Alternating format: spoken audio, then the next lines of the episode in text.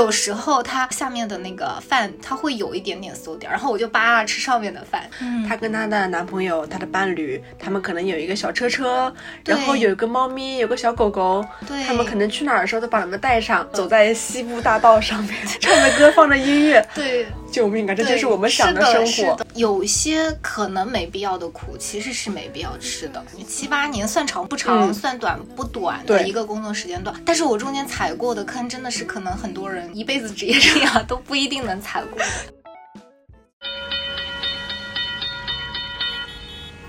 欢迎乘坐码头巴士五十七号线，请拉好扶手，我们即刻发车，祝您旅途愉快。欢迎乘搭码头巴士五十七号线。请紧握扶手，我哋即将出发，祝旅途愉快。Welcome on board Pier Bus Route 57.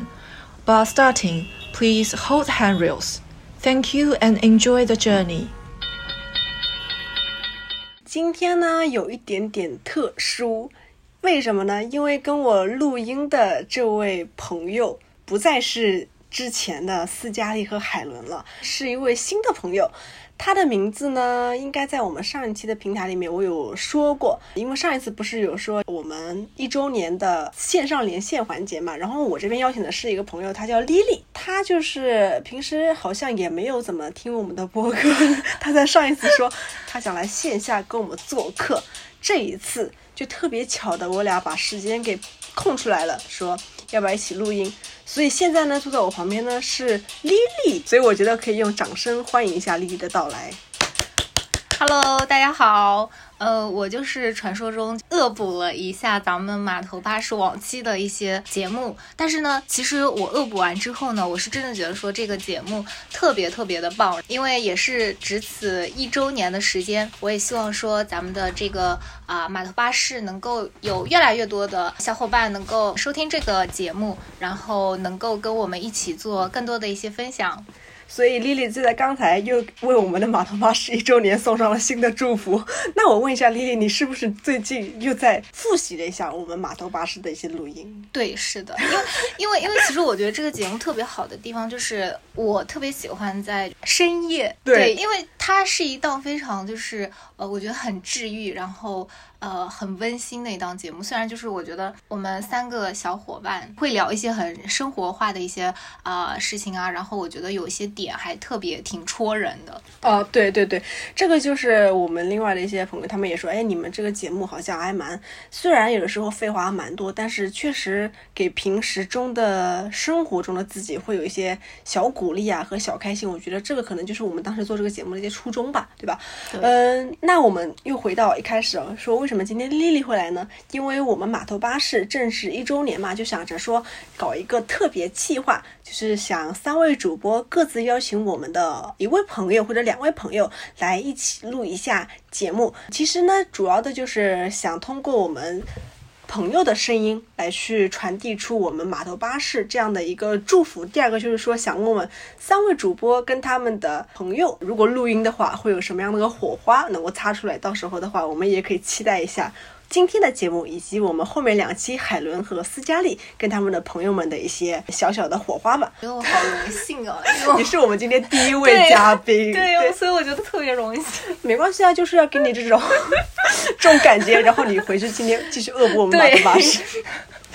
嗯，今天我跟丽丽聊的这个话题呢，我觉得还是蛮符合丽丽这样的一个，以我对丽丽的了解吧，我觉得这个还蛮符合的。说小了讲是聊勇敢这个词，说大了讲的话，可能就是任性和不羁。这个任的话，就是柔韧度的韧嘛，对吧？也不是说，嗯，是我多么的放肆，不是，就是可能是那种，嗯，任性生长和不羁成长这样的一个感觉。然后我之所以想说，哎，丽丽，我们聊这个吧，我是觉得，就是我跟丽丽认识差不多快。小四年有了吧，就是我们第一份工作相处，然后之后就一直很聊得开嘛。虽然我们平时见面机会也不是很多，但是每一次我们住的也挺近的。对对对，但是每一次聊天就感觉哎，话讲不完哎。然后丽丽给我的感觉就是她不会安于现状，就是她会一直折腾。哎，对，折腾。然后我说我把这话题发给她的时候，我就说哎，这个这两个词你看怎么样？任性和不羁。她说哎，我喜欢不羁这个词，就感觉。不是那种循规蹈矩的感觉，有一点对说我可以拼命往前冲、拼命往前闯这种感觉。我之所以也特别想跟丽丽聊这个话题，是因为我反观于我自己啊，我觉得可能于我而言，我少了这份所谓的韧性和勇气，所以我就想还好啦，我有啦。我们俩真的够够的，每次反省自己的时候说，哎，没有啦。其实我们彼此都知道，就是可能会有身上有一些些还可以更进步的空间嘛。嗯所以今天想跟丽丽来聊一下，诶，就是想看看丽丽身上的这份韧性啊，这份勇敢啊，可不可以今天我可能聊完这周之后，发现我可以站起来了，我真的可以要赶紧出来了，我不要再赖在家里不走了。会不会于我而言有这样的一些小感受吧？就是我当时把这个大纲写给丽丽的时候，我写的第一个是我说，我想听听你聊一下那个你刚毕业时候的那种特种兵生活。嗯，然后嗯你刚才问我了，说，哎，什么叫特种兵生活呀？对对对，因为因为这个词其实最近特别火，蛮火的。对对对，不形容知道跟我的理解是不是比较一致。呃，我的我的理解是这样的，刚出现这个词是放在五一旅游，啊对对对说大家像特种兵一样出去旅游，就是可能从这个城市到那个城市，对，对很密集，不想浪费自己的任何一个时间，包括自己的当下每一个决定都是最果敢的，对最最有勇气去执行的，所以我觉得。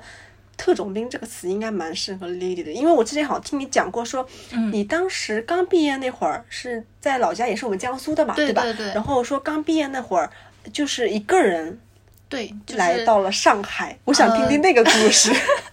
其实我我是做不到的，是吧？就是其实呢，我觉得我的可能叛逆期来的比较晚。对，然后因为呃刚毕业那会儿呢，就是非常想逃离，就是所谓的说原生家庭。然后呢，因为家长长辈他是比较希望说你一个女孩子嘛，然后你毕业之后能留在老家做一份很稳定的工作，然后可能在合适的年龄找个人就嫁了，结婚生子。但是当时的我，我觉得特别的叛逆吧，就觉得说这个不是我想要的生活。但是呢，我其实对未来当时也很迷茫。正好当时是大学有一个室友，然后我们俩就是其实是有一点点拍脑袋决定说，那那我们就索性离开自己的老家，然后我们直接去上海，因为其实当时。还是有一点顾虑，说也不想离家太远。但是上海其实因为我老家在江苏，其实离上海还是相对比较近的。嗯对，然后呃来上海呢，其实嗯，我现在已经毕业有七八年的时间了，对。但是回首那段往事，我觉得还是会呃有一点点，还是有点不太可思议。当时我跟我的那个大学室友呢是住在他一个朋友那边，然后我们当时是蜗居在可以说是十平米不到的一个出租屋里面，我们三个人挤一张一米二的床，救命！对，然后我们足足就是在那张床上，我们三个女生睡了有差不多一个月的时间。呃，其实那段日子真的非常苦，然后因为又一边要找工作，然后每天晚上回去还还得借住借住在别人家。但是后面也比较幸运，就是我找找到了一份工作。但是呢，其实我第一份工作是做销售。对对。你当时跟我讲的时候，对我觉得这种完全不一样，啊因为当时我们不是第一份工作是类似于项目管理这种东西嘛，对对对？吧？然后你说你第一次做销售，我说啊，对，因为我现在已经呃就是转行做做嗯市场、嗯。marketing，但是呃我每次跟别人说我做销售的时候，其实很多人都很很惊讶。对，其实我当时第一份销售有一个出发点是，呃，我觉得销售很锻炼人，对非常锻炼人。然后呢，还有一部分原因当然就是因为穷了。对对对对对对对，就是我急需需要一份还让我能够在上海扎根的第一份工作。但是呢，因为当时家里其实还是有压力在的。就是希望，还是希望我能够回去，所以甚至当时我妈是追到了上海，对，就是 就是劝说劝说我回去，嗯然后我是叛逆到什么程度？我没有接他的电话，嗯然后我也不告诉他我住在哪儿，就是让他找不到我。然后我妈追了我大概有呃一两个月的时间，然后最后他就也有点放弃了，然后我就留在了上海，然后我就开始做我那份销售工作。嗯但说实话，我觉得，呃，现在我听到很多就是毕业生，他可能在上海的薪资可能。甚至有些都已经过万了，可能一个平均薪资都已经在七八千左右。但我当时刚毕业的时候，我的薪资是，呃，底薪两千五，嗯，对。七八年前。对，七八年前两两千五，其实也都算很少很少很少，就是自己温饱都够呛，对，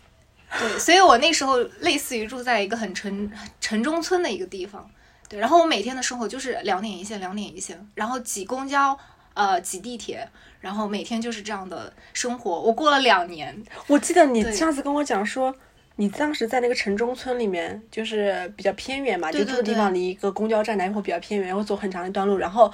好像是不是没有空调，没有冰箱？没有，我的就是天呐！就是因为它那边是算工业用电，嗯然后因为它的工业用电的电费、水费都非常贵，所嗯以我。不敢开空调，就是我我自己买了一个小风扇，然后而且小风扇我也不敢开开整个晚上，就夏天的晚上特别热，然后我住的那个地方还是潮汐，所以它下午会非常非常的嗯晒，对。对，所以我风扇我都会定时，我 我甚至是晚上睡醒了热醒了，然后可能再重新开一下，对，然后呃没有冰箱，然后但是那时候又点不起外卖，对，对，所以我就每天可能晚上前一天 晚上做完饭之后，然后呃把那个饭可能就是拿那个冰块敷在旁边，然后第二天我再带去公司的时候放到公司的冰箱里面。但是有时候它下面的那个饭它会有一点点馊点儿，然后我就扒拉吃上面的饭，就是真的非常 非常特种兵，非常特种兵。就是你之前也跟我讲过一次嘛，但是我再一次听到的时候，我还是会感慨，就是、你那个时候的那份勇气，跟你那份拼劲和那种莽撞劲，我觉得我不可能做到，我可能会跟我我如果是我的话，我可能会跟爸妈要钱。嗯，我觉得可能跟我的性格有关，就是我性格有时候就会比较倔。因为因为我不想承认，跟家里面承认我好像在上海留留留不下来，那我就觉得说，哎呀，两千五，那我我也可以。然后那时候虽然很苦，但是我当时一直有一个想法，就是我觉得这日子总能熬出头。救命啊！有点伤感。丽丽现在能够笑着把这些话讲出来，我觉得是算已经挺过去了，挺过去了并且那个那个反而已经不算是一个伤疤了，反而是你时不时的一个嗯，小小的回忆，或者说是有点激励你的这种感觉。对，我我觉得我觉得还是挺挺挺有激励吧。虽然我觉得这个，呃，就是很多人听来会觉得有点鸡汤，但但是没有，我觉得不鸡汤，因为我觉得我我会跟你共与你共情，我因为我会嗯觉得哇，丽丽那时候好苦，真的好苦啊！而且如果说你把这个事情跟你妈妈或者跟自己家人讲的话，他们应会应该会蛮心疼的。对你你后来有跟他们讲过吗？其实我到现在也没有太怎么跟我家人讲过这个事情。救命！对，对，因为就觉得说这一切都过去了嘛。但是，嗯对，但是那时候真的，呃，就是很特种兵吧，就是呃，甚至我我印象很深刻，有一次就是。呃，我第一次发奖金，因为我做销售嘛，我肯定不可能只拿底薪对对对啊，但是也同时激励了我要拿更多的对对提成。对，嗯然后当时拿了第一笔提成，特别开心，因为那时候的公司的发提成还是发在红包、发现金。啊，对，就是你拿到那一沓厚厚的提成的时候，其实你会有一种特别成满足满哎足感，对。但是那时候也不太敢怎么去花，所以我第一笔钱的时候，当时去庆祝就吃了一顿麻辣烫，对。然后当时非常奢侈了，我点了大概五六十块钱的麻辣烫，然后我当时觉得啊，超满足。我又要哭了。我想想我自己毕完业之后那样子的，虽然没有糜烂，但是我觉得相比于你的话，我觉得我的内心有点浮躁。但但是我其实现在想来，我觉得就是，嗯、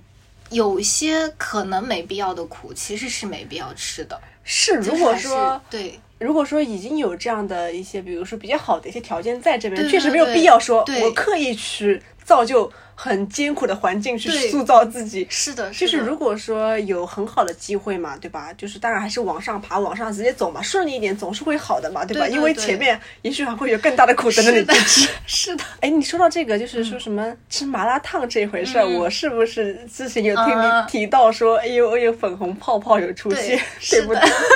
如果你不介意的话，可以跟我们讲讲。我觉得应该嗯大家都很喜欢听那种很美好的事情。当时为什么还有一点能支撑下来的原因，也是因为 哎，对，说到重点了，不 就是喜欢，对，就是呃，我当时在第一份工作的时候嗯。也认识了我现在的老公，哇哦！所以说，我们的丽丽，可爱的丽丽是已婚人士哦。对，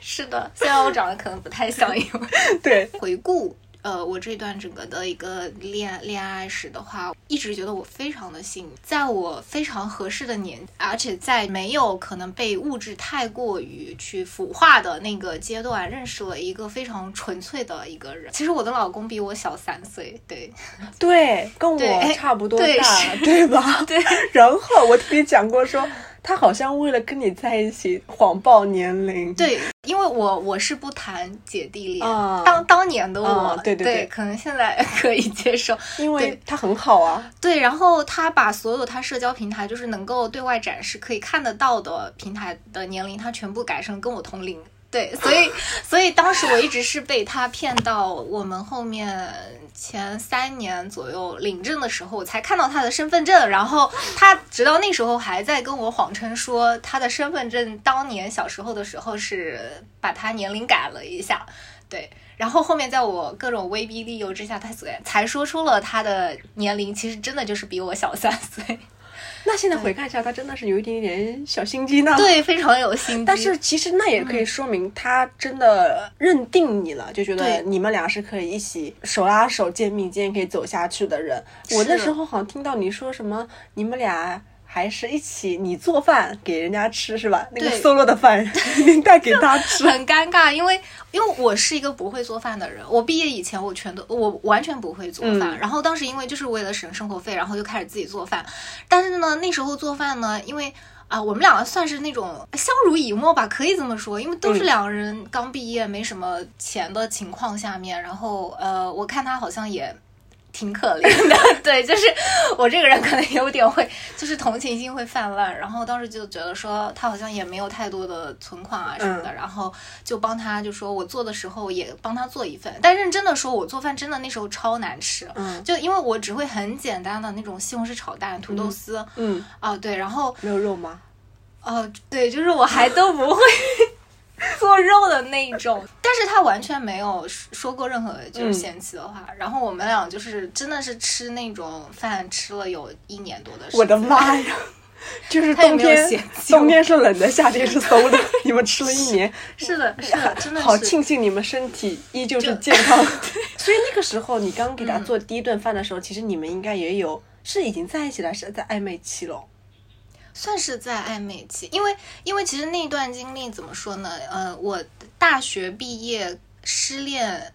刚满一一年左右的时间，哦然后呢，那时候刚毕业的时候，一心只想搞钱，我懂，我太能理解了。所以不想谈恋爱。但是那时候进了公司呢，是他先发起的攻击。哦，就是他先来这跟你这边示好啊，想多跟你聊一会儿的这种。对对对，但是他非常青涩，因为那时候他才刚成年，就是十九岁的样子。救命啊对对，所以他他那时候跟我讲话的时候，他是会脸红。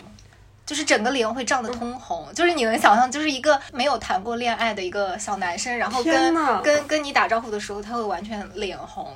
对，就是空气中可能冒泡泡，粉红色。为什么不？喜欢年下男呢？年下男就很好啊。因为我觉得就是会心理年龄同龄的男生和女生，其实女生的心理年龄会比男生更成熟。但是我后面因为跟他相处过一段时间，我是有有几件事情被他感动。一个就是当时我租的那个房子非常巧，就是离他就只有一站公交。你是在城中村那边吗？，对，他也住城中村啊。他在城中村的上一站，就是还和呃那时候还叫群租。哦，对，但是后面群租不是被打压，对对然后就被全部弄掉了。然后他就住在也是比较贫穷的那种状态，然后跟大概七八个人合租的那种。对，然后我找的房子正好就在他的下一站，公交的下一站。然后呢，他那时候就觉得说我可能住的那个地方不够安全，嗯，啊，然后每天晚上就会呃先把我送回家，嗯然后他再自己再走回家，然后送了大概有半年左右的时间。对，然后而且非常绅士，因为他就是会送到你楼下，然后看你上楼了，然后他就他就他就走了。他如果有个车开你，我觉得可能就不不那么浪漫了。哎，其实我有想过，就是因为呃在一起这么多年了，就是肯定物质条件也会比当年要好好很多。但是你你会有时候回回忆一下说，回顾一下当年，如果说真的遇上了可能条件还不错的，我觉得反而会觉得没有那种真诚和真心在。是呀、对，但是嗯，这个怎么说呢？就是每个人可能恋爱观也不不一样。但是我我我会自己从我自己身上，我会觉得说我真的非常庆幸，在我那时候和非常合适的年纪找到了一个就是呃 soul mate，就是我觉得算灵魂灵魂伴侣。我觉得算就是对我们也不是一起吃过饭，吃过一两次饭。我觉得他给我的感觉就是，首先真的是一个很绅士的人，因为 Lily 有的时候可能表达欲会相对来说比我强一丢丢。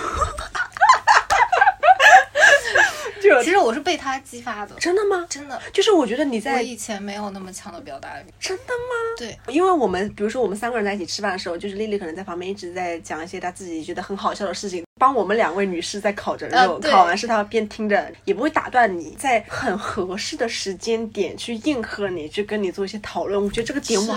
太棒了，就是他这个？怎么会拿捏的这么好？当然，我不是说他有多么的油腻，有多么的老成，我我、嗯或者说有之前有多么的有经验，我只会觉得肯定是你们在他完全没有经验，放心对，就是 就是没有谈过恋爱我爱。放心的，你放心就好。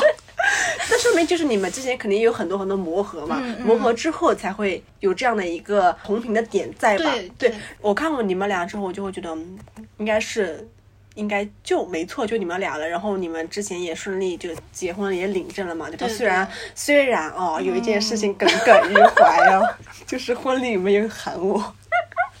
OK，过我。天，他还记怀恨在心。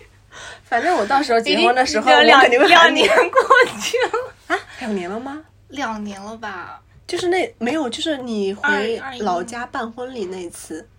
那一年多。一年多，我记得我一年多，我们吃我已经饭解释过很多次，然后还怀恨在心。没有，这说明我们俩是感情好嘛，随便怎么说都不会破坏我们之间的感情。反正到时候如果我结婚的时候，我肯定会邀请丽丽跟她老公一起去的。我肯定来，到时候你们自己看着办，自己开车过去。对，对我，肯定要来。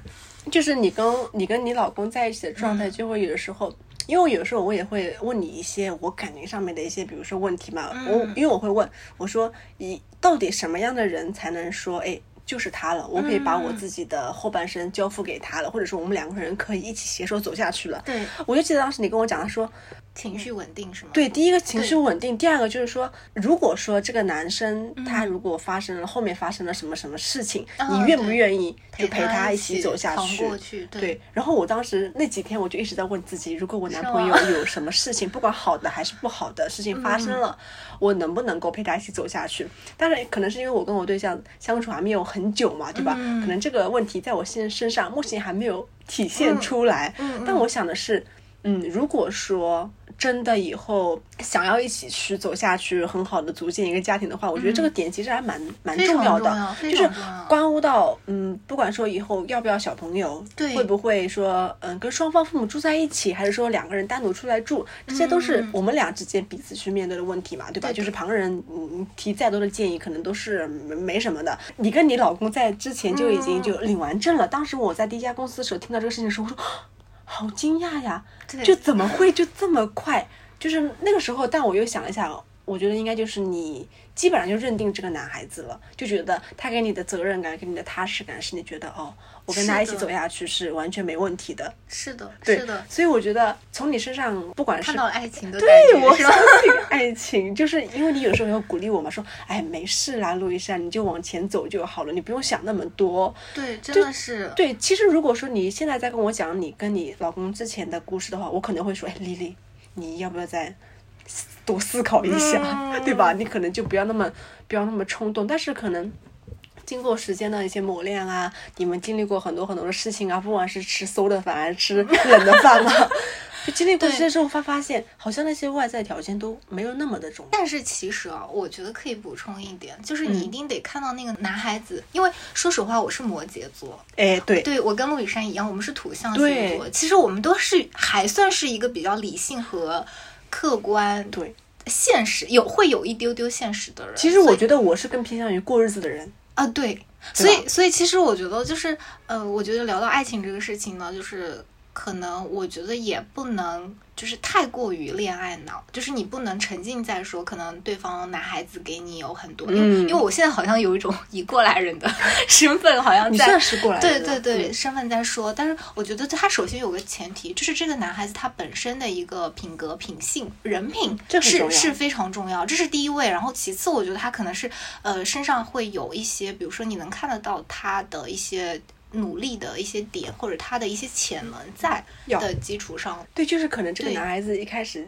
他的起点可以不用那么那么高，，对，是的，啊、博士生他就那么些，对，高精尖人才，可能我我们未必有机会去接触到嘛，大家都是差不多的。我觉得其实大部分人都是普通，我觉得算对是是的。其实我觉得更多的是愿意接受自己的普通吧。我可千万别把我自己的调调起那么高，觉得我自己多么的厉害啊，什么在上海啊，又是怎么怎么样，有那么多标签。就是我如果说哪一天把自己是什么所谓的标签摘掉的时候，我就会觉得我自己活着，想做自己想要做的事情，就感觉反而那种舒适感和自由感是嗯我觉得。我很轻松的一件事情，因为松弛，现在对松弛感说松啊弛，感，因为我记得我当时刚毕业那会儿，嗯。我就觉得我自己是人上人。其实刚毕业大家都会这样，哦，是吗？真的是这样。但我觉得我那时候是自信心爆棚了，爆炸了。因为因为因为刚毕业就是还没有被社会毒打，真的 是就会觉得，哎呦，我是什么海归呢？嗯但我现在觉得，哇，大家优秀的太多太多了。进入职场或者说生活当中，你遇到的人越多之后，你会越发现说，呃，优秀的人他反而会更加谦虚。哎，对，对，所以我觉得就是优秀的人，他可能什么都很优秀。或者人家也不说，对，对但是反而是那些比较喜欢秀、比较炫耀的人，他们可能会。也是他们展示自我的一个方式吧。对后来想想，我好像不是很喜欢那种方式吧。嗯所以我觉得反而是会比较实在的、踏实的，会去勇敢的做一些事情的这样的一个生活方式，可能是我比较喜欢的。嗯然后呢，我们刚才不是有说到什么什么什么松弛感嘛，嗯对吧？嗯我们之前每次见面的时候都会吐槽，好烦啊，好烦啊，怎么那么烦啊，工作怎么那么糟糕啊，对对吧？就是我觉得我们每次都是感觉困于这个小东西之后深渊里面，但是同时又想要挣脱出来，嗯。但是呢，发现努力了几次，划了几次，扑了几次翅膀，嗯。感觉又失败了，就是这种感觉，也是我跟丽丽每次总是讲的，是我们要不要去考个公务员？是是，我觉得就是可能。嗯，就刚刚又回到刚刚那一点，嗯就是可能很多人刚毕业的时候，他会觉得说啊，我不想过一眼望到头的生活，我不想考公，我不想考教师这种，然后就是被安排在一个小城市里面就过完这样的一个一生。嗯但是其实，呃，像我这样可能工作了大概有七八年左右的时间之后，你会觉得说，哦，被生活毒打完之后，你真的觉得说，哎，好像一眼望到头的生活才是最好的生活。但是呢，你又回过头来会想说，会不甘心。其实陆亦珊知道，我之前有一段时间疫情期间，对就是非常，就是心里有有有一段时间非常，因为大家也知道那个事件，对，嗯然后我是一度想回老家，对我甚至还找到了一份工作，有收到 offer 吗？我已经收到 offer，然后结果，而且老家的那份 offer 的薪资其实都还已经在老家当地算是很高的一个嗯薪资水平了。然后结果我在入职前的前三天，我割了那份 offer，就因为心里还是有有不甘心，会觉得说我又回回去，那我可能之前的付出的一些。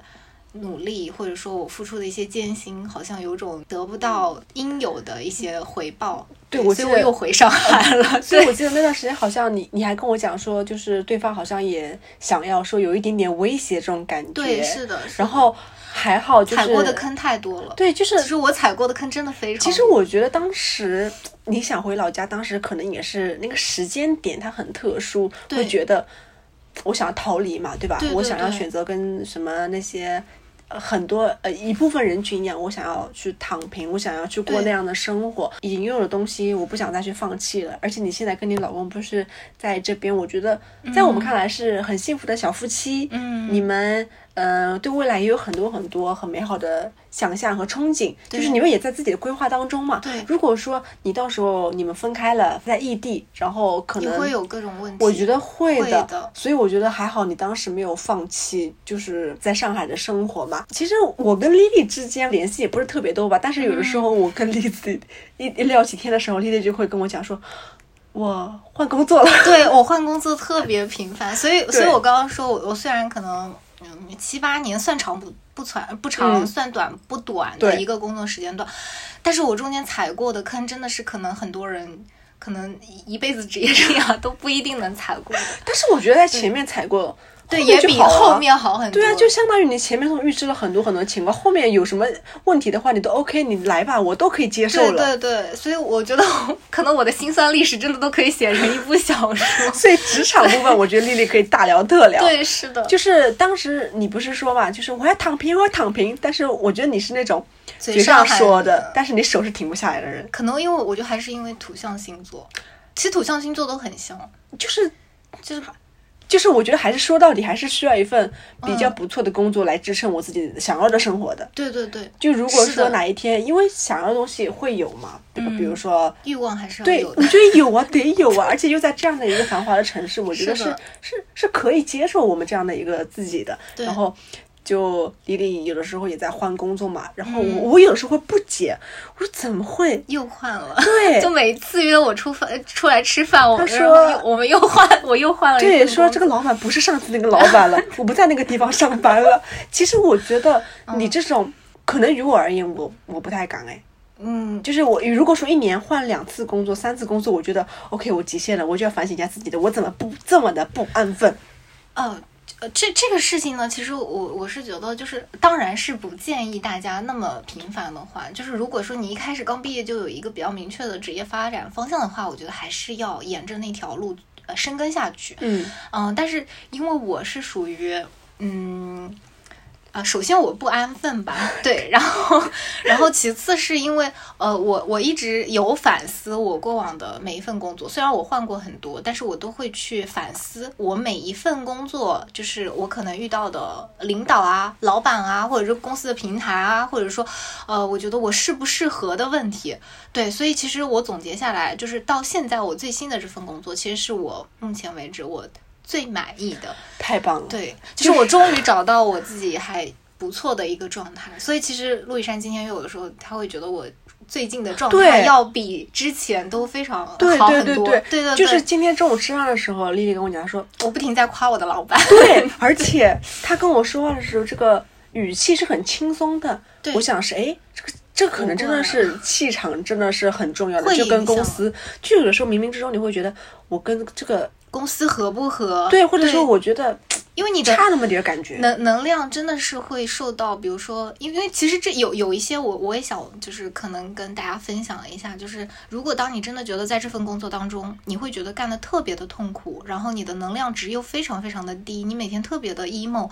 我觉得可其实可能是时候换一份新的工作。就是尽管对尽管这个时长是我入职，比如说半年或者说三个月，如果说这样的负面情绪已经严重影响到我自己的工作或者说对，生生活了，了。那就可以，哎呀，是时候停止了。对，因为当你真的找到了一个非常合适的一个环境的时候，你会发现，就是你的整个人的状态、能量都是有一个非常好的呈现。就是我今天还提到说，我说甚至哪怕现在让我加加班，我都不会有那种抵触心理，救命！就自自我开始对，因为丽丽跟我讲，她说她明天还要加班，因为明天周天嘛，就是周天要加班。但是她这句话是笑着说出来的，对，我就能想象曾经我是哭着说，对，我就能想象，嗯，应该还行，因为其实我是、我我不是约你，我们说吃饭以及我们那个聊什么话题，我是应该周三吧，周三我是白天发给你的，对我发现你居然蛮快回复我的，因为换换到之前的话，你在之前的一些工作里面，我比如说发个消息给你，比如说约饭啊等等，嗯你一般会还蛮蛮晚回复我，嗯因为你一直在忙工作，对对对我就想我天呐，这么忙吗？对吧？我想是、嗯现在的话，应该你还是有那口气可以让你自己去喘的，就是你是可以去安排你生活工作的，就是不会像之前是别人推着你，你现在可以感觉自己控制了。掌掌对控权了。我觉得这个是可能。也是在不断的换工作之后，或者说也在努力的去寻找自己哪一个是最适合的。对，对，但但是其实这个事情的根本还是因为你自己内心敢啊，对不对？对，我觉得是的，因为说实话，呃，真的挺少有人会，因为很多人会跟我说说你。呃，毕业这么多年，为什么还这么不稳定？然后嗯换了这么多工作，然后换，尤其是可能这两年的经济整体的大环境还不是那么好的情况下面，对，然后，呃，其实我就是在年初刚跳出来，是吧？那时候还在跟你约饭的对对对时候，对。然后我记得是不是你在整个比如说工作其实好像环境对我来说，我 不太会去考虑它的就是 环境好吧，反正我也换；环境不好吧，我更要换。对反正我就是要换。是然后我记得你是不是之前讲说不，比如说你呃换工作，或者说觉得自己对某一个东西不太满的时候，我记得你跟我讲说你的老公会是无条件支持你的那种。对，所以有一个好的伴侣也很重要。我觉得这个太重要了，太重要了，就是他属于嗯，可能当我对一份工作或者我的状态非常不好的时候，嗯他会建议我停下来休息一下，因为他对于我说是只要想去做的都可以，甚至可以去做全职太太。但是但认真的说，我们还没有到达那种对对对就真的可以去做全职太太的一个程度。但是你会觉得说，他还是会给了你很多鼓励和安慰，然后让你会其实反向的会有那种动力，就觉得说，哎，那我好像有种无所畏惧的这种状态下，更轻松的状态下，哎，我好像我我更愿意有动力去找下一份我可能更适合自己的工作，而不是说我着急的可能就入职一份可能下一份的坑。你老公给了你很多的勇气吧，或者是帮你去排除了一些你的畏惧啊、犹豫啊和杂念，会让你觉得嗯你不要想那么多嘛。无非就是，我觉得说实话，就是担心这担心那嘛，担心比如说别人怎么说我又换工作啦，或者说我的简历里面是不是不太好看啦，一直在频繁换啊，或者说嗯我跳来跳去，其实工资也没有涨很多啊，这样对我我的人生规划真的很好吗？但是好像这些负罪的点哦，放在你身上，其实你老公是帮你排除掉的，是说你不要所有的想这些，顾虑对对你只要一个人去，你只要开心，只要去往前跑，你就 OK 了。所有的出发点都是说基于你开不开心，做的开不开心这份工作为结多好啊！我还是每次我跟，比如说跟斯嘉丽感慨的时候，我说，我说丽丽的老公真的很好，他会无条件支持她去做 想做的事情我就不能这么。夸他了，再夸他他要飘。可是别人的好就是要夸出来啊！因为我记得你之前说你嗯有说有一段时间想去杭州那边工作，对，是的，因为当时杭州有一份，嗯，就是朋友内推的工作，嗯。然后其实给的开的薪资还不错的一个状态下，嗯嗯嗯，然后我甚至是有点小心动的，嗯。然后我我我想去，然后他也是那种说无条件支持，他甚至会提出说，那我们的解决办法就是怎么见面，就是啊、因为杭州离上海其实也还好，嗯也没有那么远，那他可以每周都过来杭州看我，但是因为我我自己最后也考虑了一下，我觉得。就是可能因为他考为我考虑的会比较多一点，之后我觉得好像也不能太太那么自私，对，然后又要异地，那我觉得说可能我可以稍微再适当的做出一些让步了。然后当时你是不是还说他好像也有考虑过说要不要一起去杭州？对，救命啊！这首先爱情啊，烦死了。但是我我是觉得说，因为他现在的工作相对稳定，那我觉得如果他要放弃在杭州重新开始的话，那又是一个风险。对，嗯，其实我觉得，如果说就是你们现在也算老夫老妻了嘛，从感情上来看的话，我觉得如果说两个人能嗯够长久的走下去的话，其实就是好像自己总得要为对方想些什么东西，会不能说。你拼命的忘，只只让他考虑我，我觉得我我是的如如果说有这样的条件嘛，是他什么都依着我，或者说我什么都依着他，嗯我什什么都听他的，这当然是一个很好。但是就是如果说在某些事情上面的话，就是两个人如果多退一步，对为彼此多多考考虑虑一些，或者说哪怕彼此都牺牲一点东西，可能对对于两个人的感情来说是一个比较好的状态。你看，我又学到了，稳定，对，能够持续稳定的走下去。我觉得这个很重要。所以我经常说，就是一个好的伴侣真的太重要，就是尤其还是情绪稳定的一个这个很重要伴侣。对，然后我们今天不是聊的话题是类似于就是勇敢啊、任性啊和丽丽的不羁嘛，我就会跟丽丽讲，我说任性这一点哦，我觉得你应该算是占个八九不离十吧，就是那个坚韧的生长这个点。对，就是呃，我我当然中间也会有很多次的可能想躺平，然后想想放弃，然后有有有过小小的堕落，但是我觉得。呃，就是总体的一个基调是一直在没有放弃的一个状态下，就是会不断的给自己可能呃加油打气啊，然后或者说呃不断的给自己动力去走下去。因为我可能一直有一个信念，我觉得我的信念就是说，生活总归会越来越好。对所以就是中间遇到的所有的困难，我觉得其实都是会过去的，就是所有的困难其实都是会过去，嗯只要你能挺过来，其实你你你就赢了。其实我记得，就是你之前跟我讲过说，你好像一直都很快乐，就是你给我的感觉也是，你是很、很正能量的，很阳光。笑点低 啊对，可能第一是笑笑点低，第二就是，哎呀，没事啦，你可感觉坎儿都可以过去的，就对你会很积极、很阳光这种感觉。我身边的朋友，就是我自己，可能是偏向于比较胆小、比较害怕、比较去怕承担风险这一类，这是这样的一个心理状态嘛。嗯反而是我的朋友们都是那种。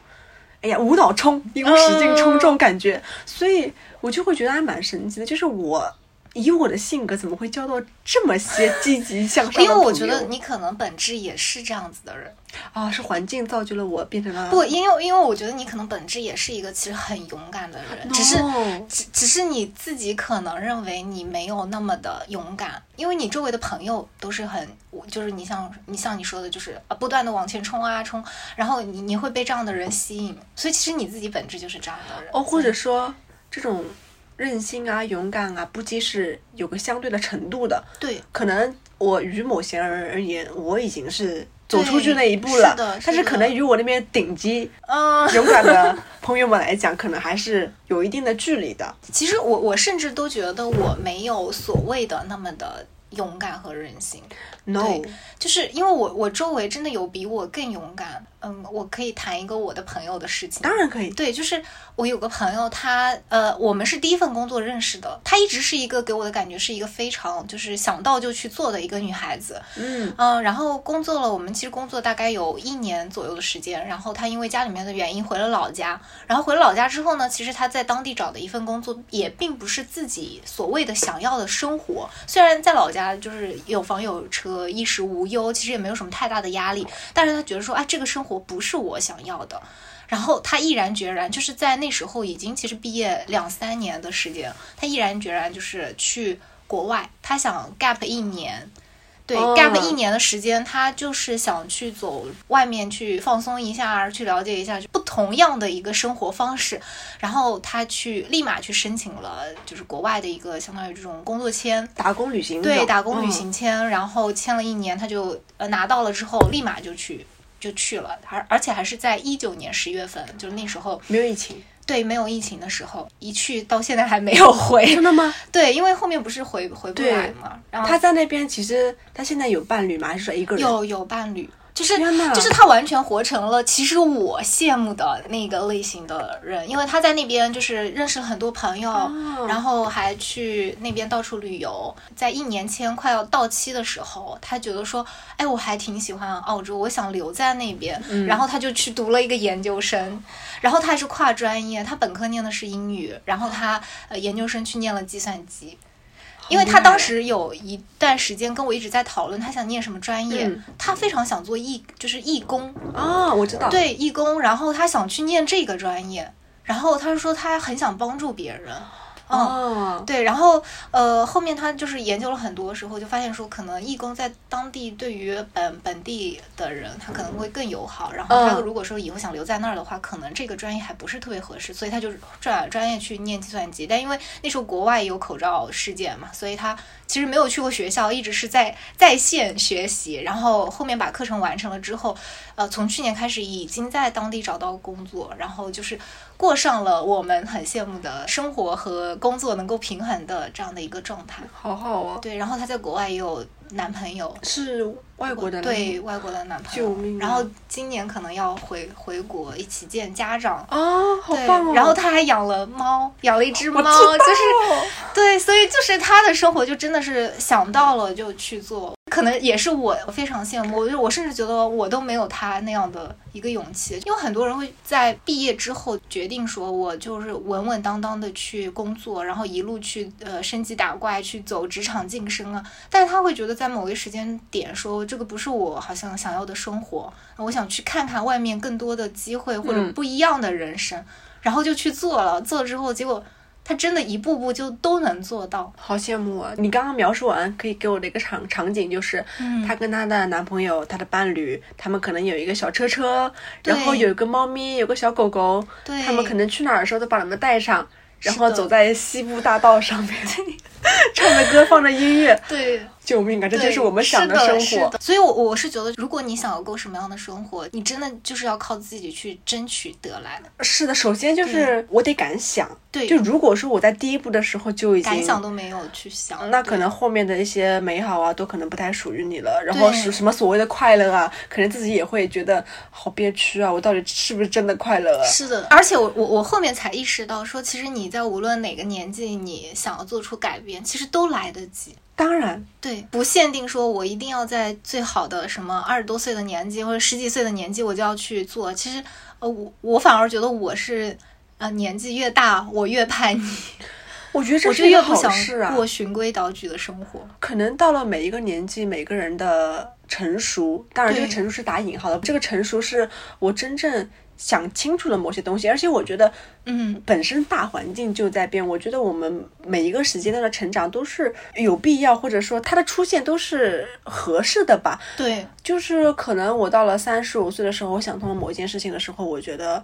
别人可能就可能会觉得哇，你怎么到今天才想通啊？那那没关系啊，反正大家终点都是一样嘛，对吧？都是可能最后都是养老，都是退休。那我不管前面的节奏有多快啊，或者有多慢啊，我我只要每个人的就是时间区域是不一样的。对对对，就是可能认定的年纪做什么事情的话，我觉得就很好了。哪怕我前面比如说不要太在乎别人的眼光，比如说。呃，你你的那个朋友那样的事情，可能我现在目前还我还不想去过，我可能到了四十岁的时候再去过的时候，对是那也 OK 啊，对吧？是的，是的。只要其实我们打破自己内心的一些恐惧啊，一些消除我们内心的一些疑虑啊，嗯，其实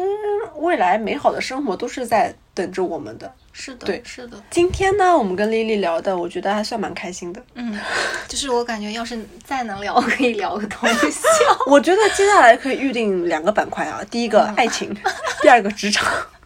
可以，因为今天时间有限嘛，我还特别就是想想听你聊爱情的某些东西，就是可能不是不只是你身上发生的一些事情。但是但是很奇怪，就是真的，我周围很多人，包括我现在的同事。嗯，就是有一些九八九九的妹子，嗯，不知道为什么都会想来咨询我关于情感的问题，因为说实话，我情感经历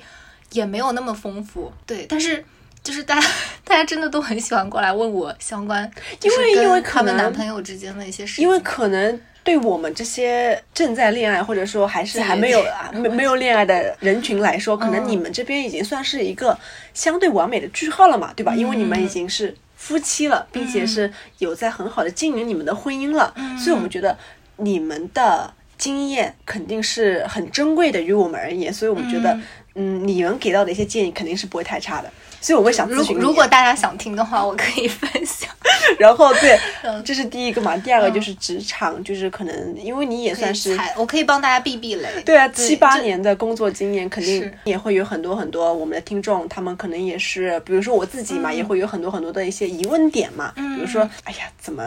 这个这么拧巴呢？这个跟这个沟通怎么这么，哎呀，怎么这么烦呢？就肯定会有这样的。事情在嘛？可能如果说以后有机会的话，我们可以想聊聊，比如说职场中那些拧巴的事儿啊，等等。如果说看我们以后码头巴士后面的发展，对，反正一定会越来越好。那丽丽这次回家应该要再次恶补一下前面的事。我很快就能恶补完。好的，好的，那就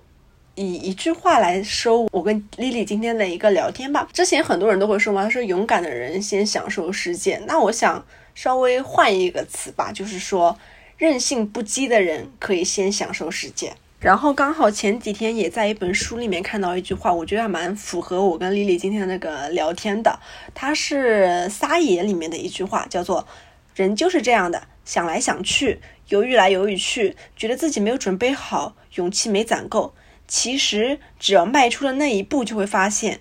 其实所有的一切早就准备好了。”